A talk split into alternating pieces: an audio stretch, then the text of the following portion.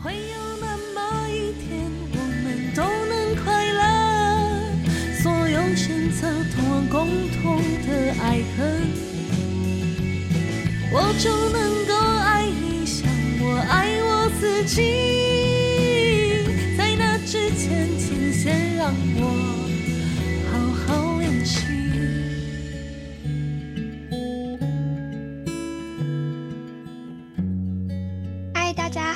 欢迎收听思缀的 Podcast《今朝永续，今朝醉》，我是主持人地瓜。在这个 Podcast 里面呢，我们会访问很多不同工作背景的来宾，来听听看他们要怎么把工作和联合国永续发展目标 SDGs 结合，来打造永续的企业。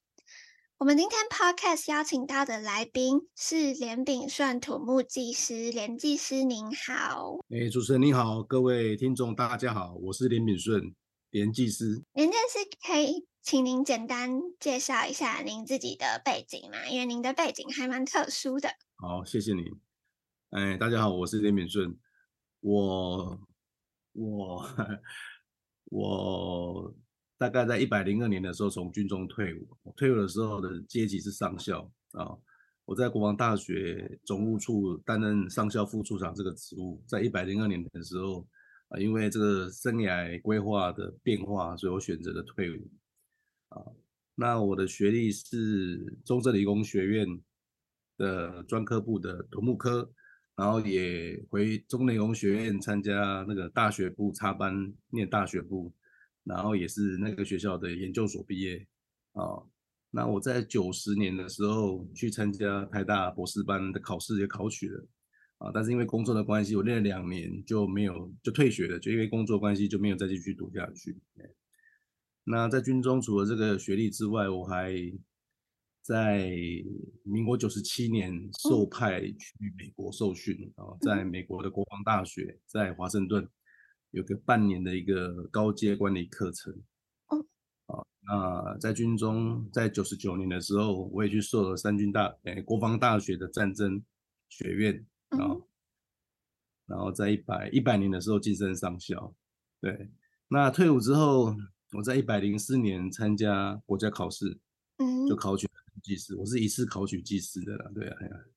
算是比较比较特殊的，大家都觉得我很幸运，一次都能考上技师。对，然后在一百零七年的时候，我去考去考取了正大的法研所在职专班，嗯哼，一些法律的法律的一些知识。对，因为我们做比较高阶的工程师啊，对很多这个工程争议都会涉略到，所以我就去那个法法律的研究所。让自己在这个处理这些争议上更加的这个能够得心应手了，对，好，那这是我的学历部分。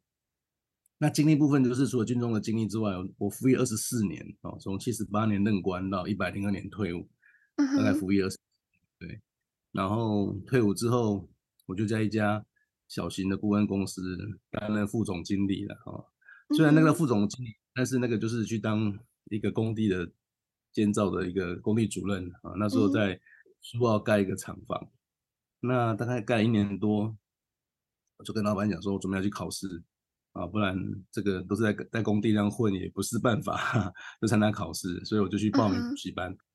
对，然后就刚才讲的，我是一百零四年元旦去报名的，一百零四年十一月考试的时候，我就考上了。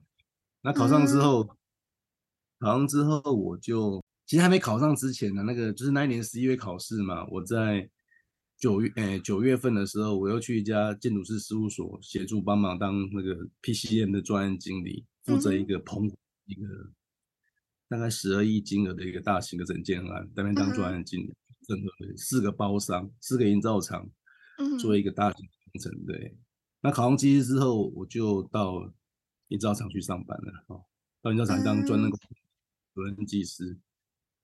那就一直一直做到今年的今年的三月底啊。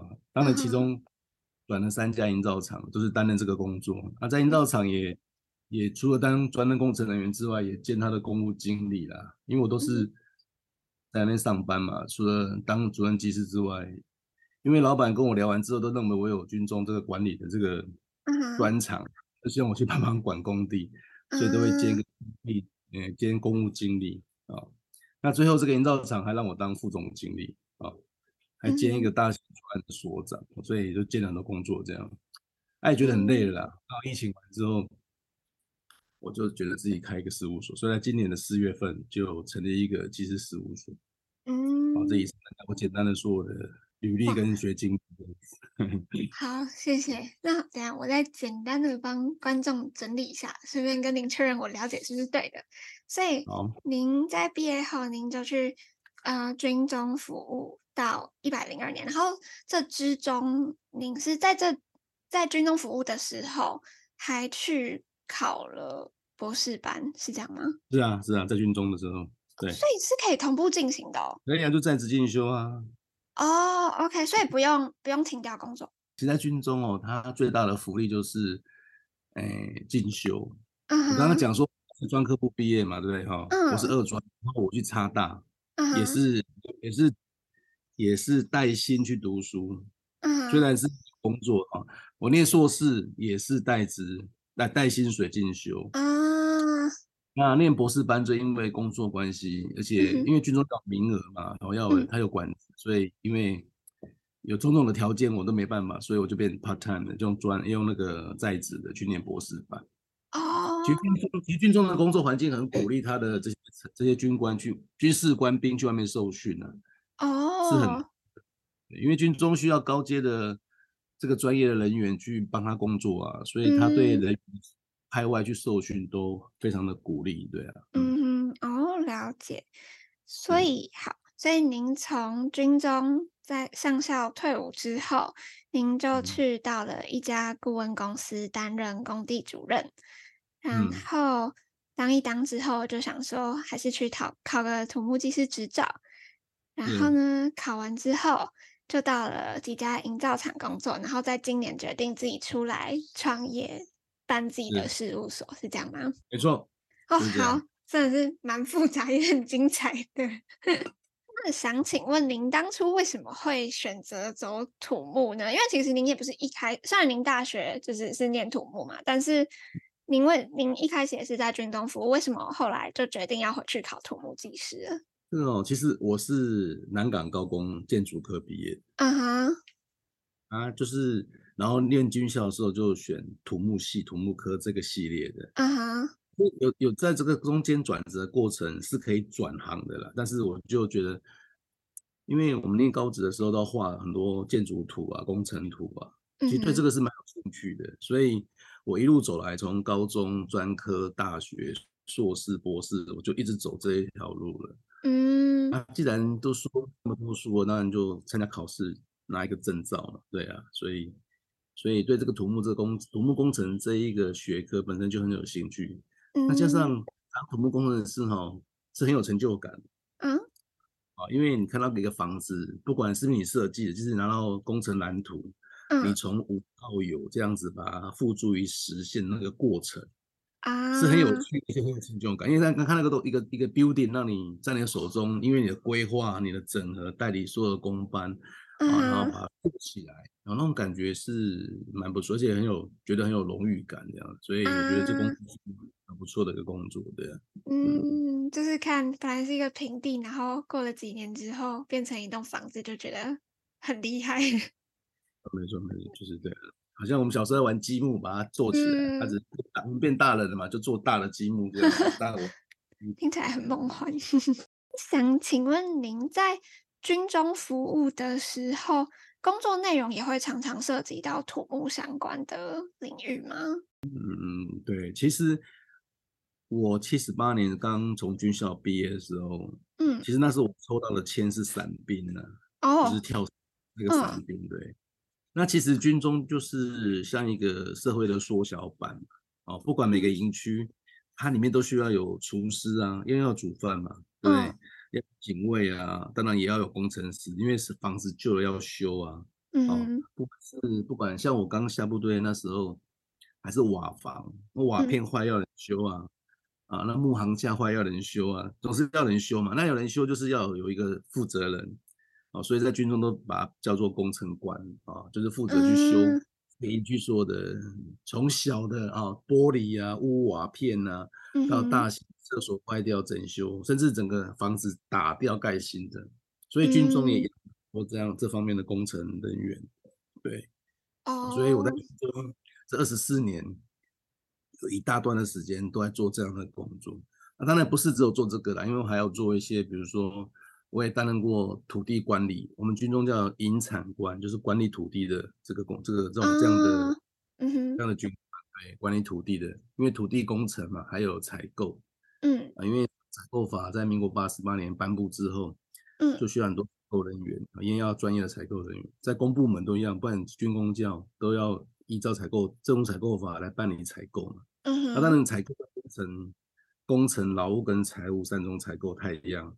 那工程当的其中一项，所以我们要当，我也去当过一段时间采购人员，在军中里面，因为把我们的学的跟我们工作经验要传授给年轻的军官，嗯哼，所以军中自己的训练的一个，我我们那个有分教育跟训练嘛，嗯、那圈训练就是把这些经验啊，还有一些准则规范交给新进的人，嗯、让他们可以在做这样的工作更快一点，会会更快的上手，嗯，所以当那教官对。啊，那最后一个职务就是去当那个副处长，就负责整个国防大学。因为目前国防大学有三个校区嘛，一个在巴德，uh huh. 一个在大溪，就是那个中正理工学院，嗯、uh，huh. 另外一个在复兴岗，那里面有管理学院跟政战学院，uh，huh. 所以它有三个校区，然后还有几个学院啊，uh. 其实那校区都蛮大的啦，所以我就要去管理这些校区，这些包括这些校区的修缮啊，嗯、uh，伙食。采购啊，这都是我的工作范围，这样子啊，哇！觉得阶级越高，你越管的越广嘛，就这样子。你小官可能管一个营区啊，越大越军阶越高的时候，你管就越大，对啊。嗯嗯哦，所以军中其实不是就是嗯，基本上东西都是自己里面的人来做，不是我以为可能会外包给外面的民间。公司或是厂商来做，所以其实军中也要在各方面都有各方面的人才来负责不同的事务，是这样。其实，其实现在很多大量都委外了，只是还是要有个界面的，哦、你还是要有个界面委外啊，对，不然那个人那个人要懂啊，如果他不懂，那不是听外面厂商怎么讲都怎么做了嘛，对啊。嗯。更早就是所谓的兵工自建啊，我们有很多阿兵哥嘛，嗯，那阿兵是民间嘛，那早期的像部队都很多在还没。当兵前，他可能是学徒啊，uh 早期，那、uh huh. 我们就很多这种半生不熟的年轻人来军中做这样的工作。嗯、uh，huh. 那现在因为社会形态也转变了，这种学学耳塞啊，这种学徒的很少了。嗯、uh，huh. 所以军中就变成委外了，uh. 所以要透过这个采购这种采购的方式把厂商找进来。可是这个这这个界面的负责人，这个军官还是要懂工程啊，uh. 不然你怎么去办工程？对啊，嗯，真的。他们，编组跟人员就越来越精简，可是需要越来越越多面向的专业，对啊，不然才才能去这样的工作。对，嗯，好，谢谢。因为我们之前也访问过其他土木技师，想请问您对土木技师的工作范围是如何定义的呢？或是土木技师，嗯，对您来说是在做什么东西？主要是负责什么任务？土木技师哦，其实土木技师的工作范围蛮广的啦。嗯哼，因为一个营造厂就是从从开始还没有施工前，开始要投标，要备标嘛，嗯、对，备标，然后备标之后得标，得标之后开始做工程的施工的规划，开始写计划，嗯、到最后发包，然后厂商进来开始施工，然后施工过程整个工序的检讨。因为这个房子从从无到有，它有很多的工项，很多功能，嗯、要把它编排得很顺当，在契约要求的时间内把它完成。嗯，哦，需要花很多的时间在做图面的检讨。嗯哼，所以土木技师哦，在在一个营造厂所扮演的角色是很多元的。当然，就看这个营造厂怎么样去用这样的技师啊。嗯哼，啊，也有营造厂就是啊，技师你不用麻烦的，你就是负责。法律上该签名的签名，其他你不用管，因为他可能还有别的工作。那林造厂就会大量的使用技师来参与这样的工作。嗯，既然是技师嘛，他也经过国家的考试。那当然，经验是每个人每个人所学到不一样嘛，嗯、对啊。当然，因为其实土木工程师不像像那种电脑这一类的偏好，IT 这一类的工程师啊，其实土木工程师是越有经验的越越吃香，因为它很多的都来自于经验。嗯哼，其实不知道你是不是念土木系的学生，像那种念土木系的人，你会发现，可能我们一两百年来都没有新的出来。嗯哦，材料有变形，可是理念没有变形，所以，我二十年后跟现在大学毕业的学生读的可能都是一样的书。哦，可是别差哪里？差在你的工作经验。嗯，那过一条大的桥，我盖条大的大的水库啊，你盖过没有？你只读过书而已。那理论大家都一样，对，理论都是一样。啊，看很多新的材料在研究，会有一些新的功法，但是很多基本理论都没有太大的变化。哦。所以，所以说经验对土木工程师来讲很重要，因为他吃过的，他他经历过那些苦啊，他会转换转换成他的经验，让下一个工程去去去怎么样去化解或是解决未来可能面对的这些风险，对啊，所以所以。所以这是土木工程师很大的一个很大的一个跟很多业界不太一样的，对啊，嗯，所以很资深的技师都很有价值，都这样的，因为他可能 别人都搞不清楚什么状况，可是他就是，哎，他就是他就是他就是了解这个问题在哪里。你像医生也是，但是临床经验很重要嘛，对不对？临床经验越多的这个医生，他就是越有经验的。土木工程师。对，这样的样态，这样的工作形态，对啊。嗯，那您刚刚说到，因为您是后来才去考取土木技师的嘛？那想请问，嗯，嗯，您在考取土木技师的时候，读书历程是怎么样的？像是您那时候是一天怎么规划的啊？或者是因为您考取的时间跟一般人可能大学毕业啊，或是毕业后没几年就去考，有点不太一样，所以想请问您是怎么样做到这一点？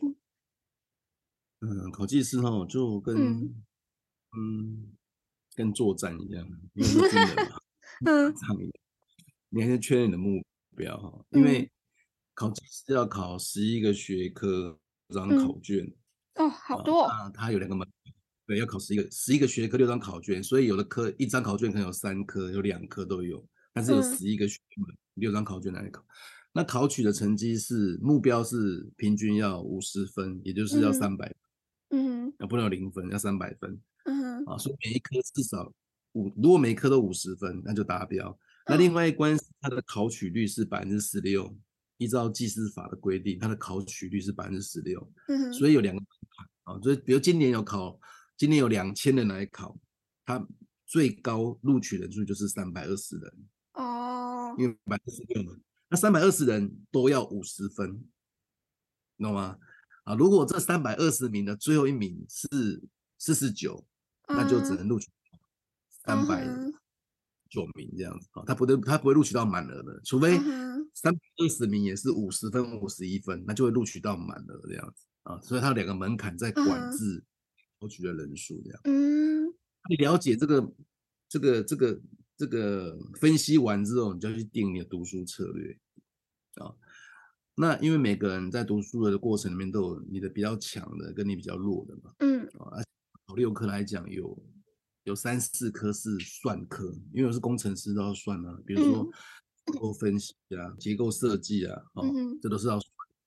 那有些施工法啦、营建管理可能偏组织脑袋组织里面去，有人说是背诵，但是我觉得是组织。那你了解的时候，你就会很容易把它写成文章这样子，对。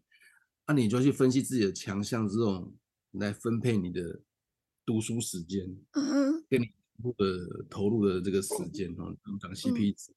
因为我们去补习班补习的时候，补习班都会做历年考题的这个分析嘛，嗯哼，他就会给每一个考题的样态给他打星星，嗯。哼，啊，比如一颗是最简单的，两颗星是普通简单的，啊，三颗星可能比较难，四颗星可能最难，嗯，那那所以。你去分析完之后，你要看，像我个人就定个目标，我就是六科嘛，嗯、就是三科两百，三科一百的策略。嗯嗯哼，而且三百分嘛，对。嗯、那三科一百，你这三科的至少要考到七十分，七三二十一啊。哦，嗯嗯。那三科那三科一百，就是一科可能要考四十分，或是三十五分就好。嗯哼。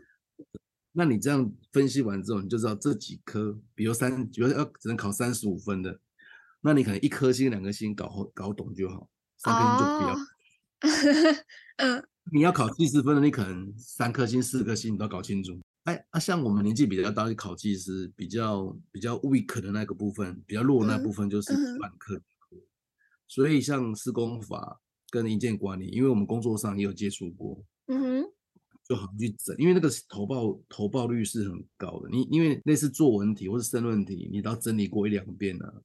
那个题目怎么变，你大概就是有你有一招可以去对万招了，就看他怎么出，给他这样子。那、啊、当然，我们年纪大，文章像在军中工作，文章也写多，所以就、嗯、就对，那那就这样的规划完之后，去准备你的工，准备你的你的课业这样，然后按照补习班的 schedule 去排，嗯、去按那对啊，所以我就我一年就考上，就考一次就考上，我考上是四四十六岁考上，嗯哼，所以像我去补习班考试完之后，庆功宴去吃饭的时候，同学还讲，哎呦，顺哥你也来吃饭了哈，什么话？我也来吃饭哦，开玩笑的，他们就觉得啊，你怎么一年都考上了？对啊，因为考上就可以工作了嘛，因为技师的这个待遇还不错，对啊，嗯、所以我我是用这样去看考试这件事情，因为我们不是要考到每一科八十分呢、啊，嗯，而且我们时间也有限嘛，像我们已经有家庭了，而且本身也有在工，嗯、你不可能全心全意去投入到那么多东西，就是赶快把目标定清楚之后，然后再来就是我定完目标之后，嗯，我就。我就让自己每天 K 十个小时的书了。嗯哼，哦，每天 K 十个小时，对，很认真的 K 十个小时，嗯、然后运动，哦、然后生活规律这样子，嗯、然后这样执行，没有到一年了，大概六七个月就这样。嗯，真的很厉害。好，没有。那由于连技师是上校退伍的嘛，那想请问您觉得您在军中工作的时候，还有之后到民间的公司或是营造厂，甚至自己在创业的时候，工作心态上有什么差别呢？呃，应该没有太大差别啦，就是因为军中军中的文化比较特别嘛，就是我们常讲啊，军以战为主嘛，战以胜为先，打仗的时候打胜仗啊。但在民间来讲，就是要任务使命必达啦。嗯，必达对，就是不管是老板啊，就是军中是长官嘛，或是这个组织里面交给你的工作，跟在民间来讲，大家的工作都是要把它达成的。嗯啊，你有这个心态去面对这个工作，那那那你工作就算你没有做到。没有说一百分也是八十分，嗯，对不对？所以说心态上，我是觉得个人觉得没有太大差别的。那当然，如果你是这样态度去面对工作，当然不管在军中还是在民间的老，你的上司都会赏很赏识你，因为谁不希望这样的部下呢？对不对？所以没有太大差别。嗯，好。嗯，再来就是我们 podcast 的重点题目，因为现在呢，我们面临了很多挑战啊，像是气候变迁、经济成长、社会平权或是贫富差距，所以呢，联合国在二零一五年的时候公布了二零三零年永续发展目标，也就是大家现在一直在说的 SDGs。这有十七项目标，那目标有包含消除贫穷、减缓气候变迁、促进性别平等等等等，来指引全球一起努力来迈向永续。那想请问连技师，您要如何把这些目标跟您可能现在在创业的工作结合，或者是您在军中有没有什么经验是可以连接到这些目标的呢？哦，这个是一个很大的议题，对，很大。因为当然这个现在是地球村嘛，我们是地球的公，嗯、所以每个人对地球都要有一份责任。虽然可能离他离我们很远嘛，可是它毕竟会，它已经影响到我们的生活了。嗯哼。啊，像我们在做工程来讲，一个我个人的经验呢，哈，因为我在前面几个营造厂也做了十几个大大大型的公共工程。我举个例子，就是那个模板的使用量哈，像我们年轻的时候，那个时候因为工资比较低，嗯，模板比较珍贵，所以模板的老板都会叫工人去整理模板，也就是模板拆会在破损嘛，哈，他会叫他的工人去把模板再修补之后再继续使用。嗯哼嗯哼。那现在到现在到现在，嗯，这个模板的价格跟工资比起来已经不相称了，现在工资很高。啊，uh. 所以现场都造成那些模板，就是除了不会再永续使用之外，就是很浪费用模板。Uh. 那这个造成一个结果就是垃圾很多。哦，对，所以像我在之前做一个监狱的工程，那都是木头、嗯、木头模板，做一个工程完，你就觉得砍了一片森林。哦天哪，那种感觉是很不好的。嗯哼。所以像现在我在现在我跟一个营造厂在合作，就是在做一些国防部的案子，那我们就讨论说，我们就改成那个再利用再回收那些塑钢模板或是铝模板。嗯哼。那做了之后，当然他第一次的采购的金额是比木模板高，嗯，可是做完之后，开始做的过程之后，发现它没有太多的垃圾，嗯，而且那些都可以开口再回收的。嗯嗯，工地也很干净，因为木模板做完之后拆模之后，工地整个乱七八糟的，然后工期也会比较长，因为它要整理啊，嗯，再翻下一层去啊。嗯、哦，那现在做这种塑胶就是塑塑钢模式铝模，它就会比较精准的去算每一个面积的需要的模板，甚至再翻上去、嗯、下一层都可以再使用。嗯，它整个工地变得比较干净，垃圾也变比较少。哦，所以我觉得。在工法上面，就是我们可以尽量在说服我们的这些营造业的这些企业主啊，让他去选择这样的工法。嗯、哦，这是像大部分的技师，如果可以的话，应该是建议他、嗯，因为这样可以减少很多的浪费啊，嗯，真的，还有对自然的消耗啊。你看那个模板，像台湾都没有砍树了嘛，因为台湾都禁伐了嘛，嗯哼，所以那些模板都是从东南亚进来的。嗯，那对我们来讲是个模板，可是对那个当地来讲，可能就一片森林就不见了。啊，所以说这个是一个，这是一项啊。另外就是我们这些回收的东西在使用的，嗯，比如说在使用，或是玻璃在使用啊。嗯哦，这个就是当然很多学者哦再去做做这样的研究，再让一个工程，比如混凝土灌下去之后，可能五十年、六十年然后才会打掉嘛。嗯，那如果你把东西用 recycle 东西去做在里面的半合料。嗯它可以可以大量减少这些垃圾啊，而且把这个资源可以就就不用用那么多原生的水泥了，因为水泥是从山挖出来的啊，所以这个就是看我们的专业。我也是，如果听众很多技师的话，就是要利用你的专业跟你的企业主去沟通、去建议、帮他去走，每一人贡献一点点，加起来就很多点，对不对？嗯，哦，真的不错，就是用。现在越来越进步的材料技术，或是用土木技师的专业来帮助这个世界减少垃圾。那最后一题小小的问题，因为这是思缀创办人发起这个 podcast 频道来想要推展呃永续的概念，想要请问连。技师对于这种永续方案，或是对于这个 podcast 有什么指导或是建议吗？嗯，我对那个思缀的创办人那个陈陈技师啊，哈，是很很敬仰的，因为这工作刚开始哦是很辛苦的，就像就像孙中山在孙中山现在革命一样，一开始都没人理，对啊，所以他走得很前面哦，所以也很敬很敬仰他，对啊，啊，这是个很好的起步啊，因为就像他前面讲的，这个观念总要能去推行、去推动嘛，那大家才会注意到啊，啊，如果大家对这个事情都很陌生、很冷漠。那这个工作就不会就就没有人去做了。那地。球、嗯、就是讲地球是大家的，嗯、不要觉得它很远，搞不好这可能一两百年内地球就会被的资源就被人类给消耗完了。嗯，啊，所以起步，然后让大家慢慢去去去遵循，是一个非常好的事情。嗯，嗯好。谢谢连静师，您今天拨冗参加我们节目的录制，和我们分享您的经验。那，嗯，各位听众，如果有任何想要问连技师的问题，都可以在我们 Podcast 的底下留言，然后我们会将问题统一收集起来问连技师，然后回答。那现在就感谢大家的收听，就下次见喽，拜拜。感谢主持人，谢谢各位听众，谢谢。